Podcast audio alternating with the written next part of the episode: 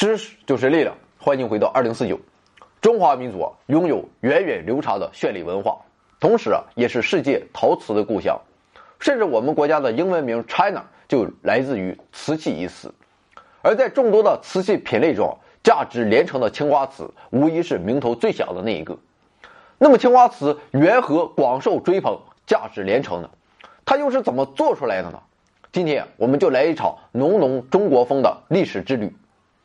青花瓷是瓷器的一种，它是以氧化钴为成色剂，在瓷胎上直接描绘出纹饰图案，再罩上透明釉，入窑经过一千三百摄氏度以上的高温一次烧成的瓷器。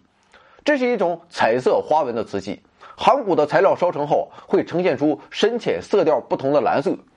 由于我国古代将墨、蓝、青、绿等颜色都称为青，所以啊，这种瓷器。便被人称为青花瓷。青花瓷的特点是色彩优雅、华而不艳，花纹蓝白衬托，明快悦目。由于是釉下彩，所以啊纹饰不易脱落。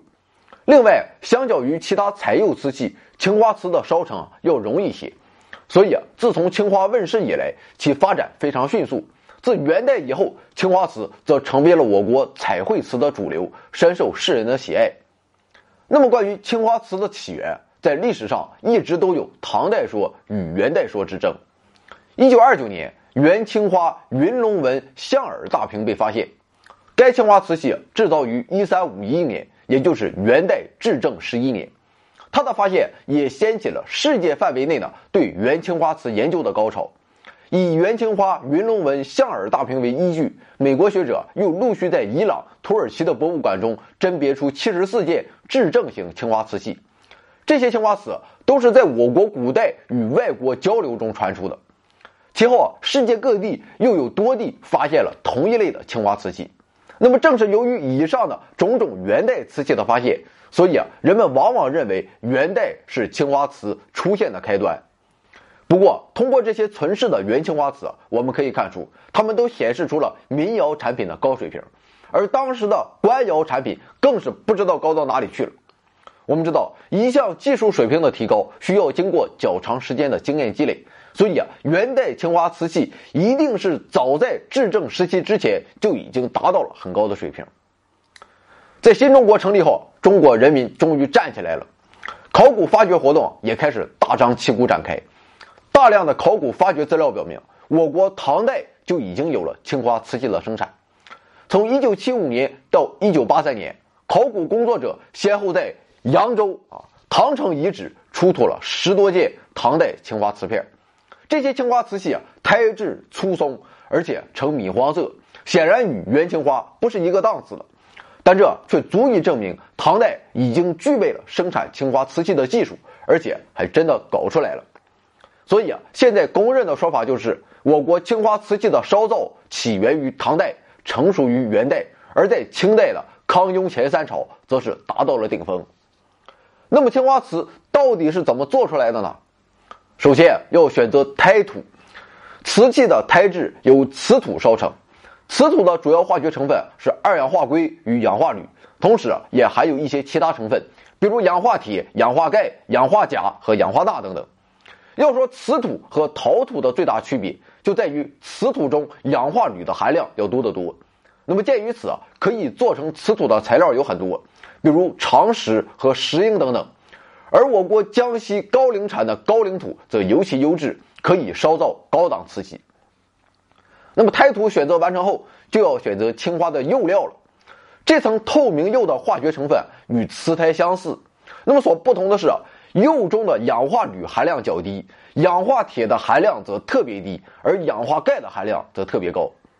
这是因为，氧化钙是一种易溶物，也是一种助溶物，所以啊，石釉陶瓷在烧制时，釉在较低温度时就已经熔融，而在较高温度时，瓷胎刚烧结，釉就已经变成了液状，在器物表面上流淌，并覆盖于器面之上。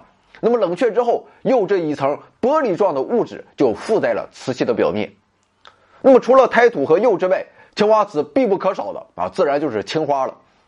前面我们说了，青花纹饰的色料是指以氧化钴为成色剂的材料，含钴的材料在高温还原气氛下烧成后，会呈现深浅色调不同的蓝色。那么这种材料也叫青料，一般是国产的古石料，或是经云南进口而来的回青料。那么把上面这些搞齐了之后，经过制皮、修皮、彩绘、挂釉等工序，扔窑里烧就行了。当然了，以上我们所说的只是烧制青花瓷的最粗暴解释。你现在给我整完整的原材料啊，我也不会动。实际上，青花的烧制工序非常繁多，怎样点火，何时点火，还有装入瓷坯的匣体要做成什么样的，都需要制瓷工匠在丰富的经验之下做到难以言说的微妙把控。根据清朝雍正、乾隆年间的《陶制图说》记载，制瓷工序主要分为以下几个步骤：一、采石制泥；二、陶炼泥土；三、炼灰配釉；四、制造匣体。五元气修模，六元气拉皮，七浊气做皮，八采取青料，九釉吹釉，十印皮乳料，十一元气青花，十二制化浊气，十三蘸釉吹釉，十四旋皮挖祖，十五成皮入窑，十六烧皮开窑，十七圆琢阳彩，十八明炉暗炉，十九树草装桶。二十四神筹月，我是基本没看懂，只有两个感触。第九项又吹又，你就不能弄个四个字的吗？这让处女座情何以堪？还有最后一项啊，还是古人讲究，干完了还得拜一拜。而根据明代窑厂制瓷资料的记载，造一个青花瓷杯就需要七十二道工序，而且还没算上很多细节。那么如此看来，青花瓷价值连城也就理所当然了。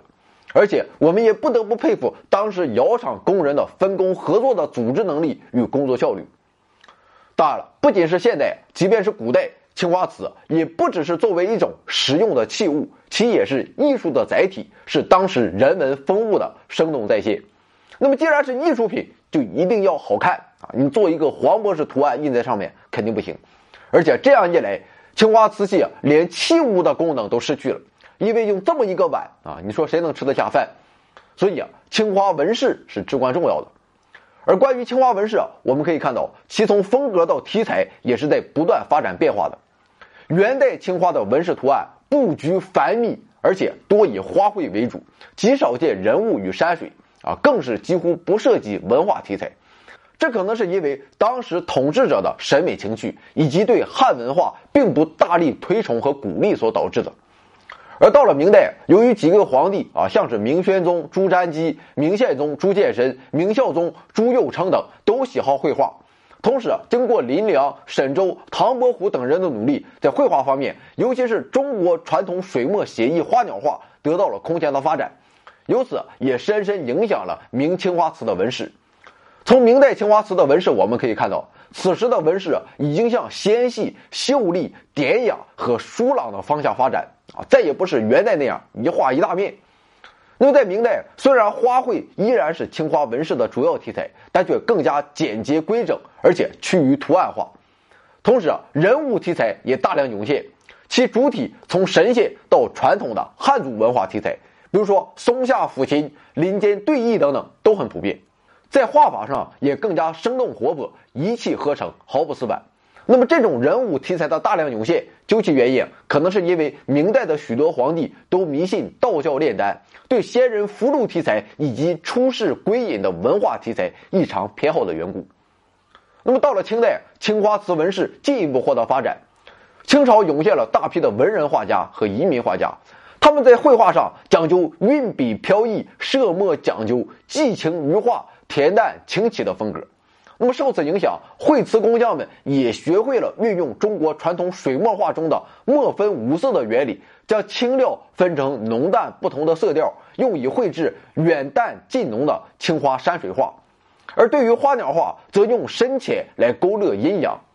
所以啊，清代青花纹饰的特点就是强烈的立体感，画风粗犷、苍古浑朴，有青花五彩之誉。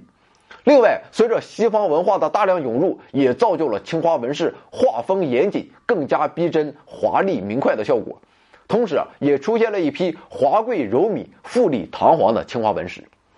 总之啊，元明清三朝的青花瓷在一般的烧制工艺上其实并没有太大的不同，但是由于用料，尤其是青料的差异，以及在纹饰和形制上的不同，造就了强烈的时代特征。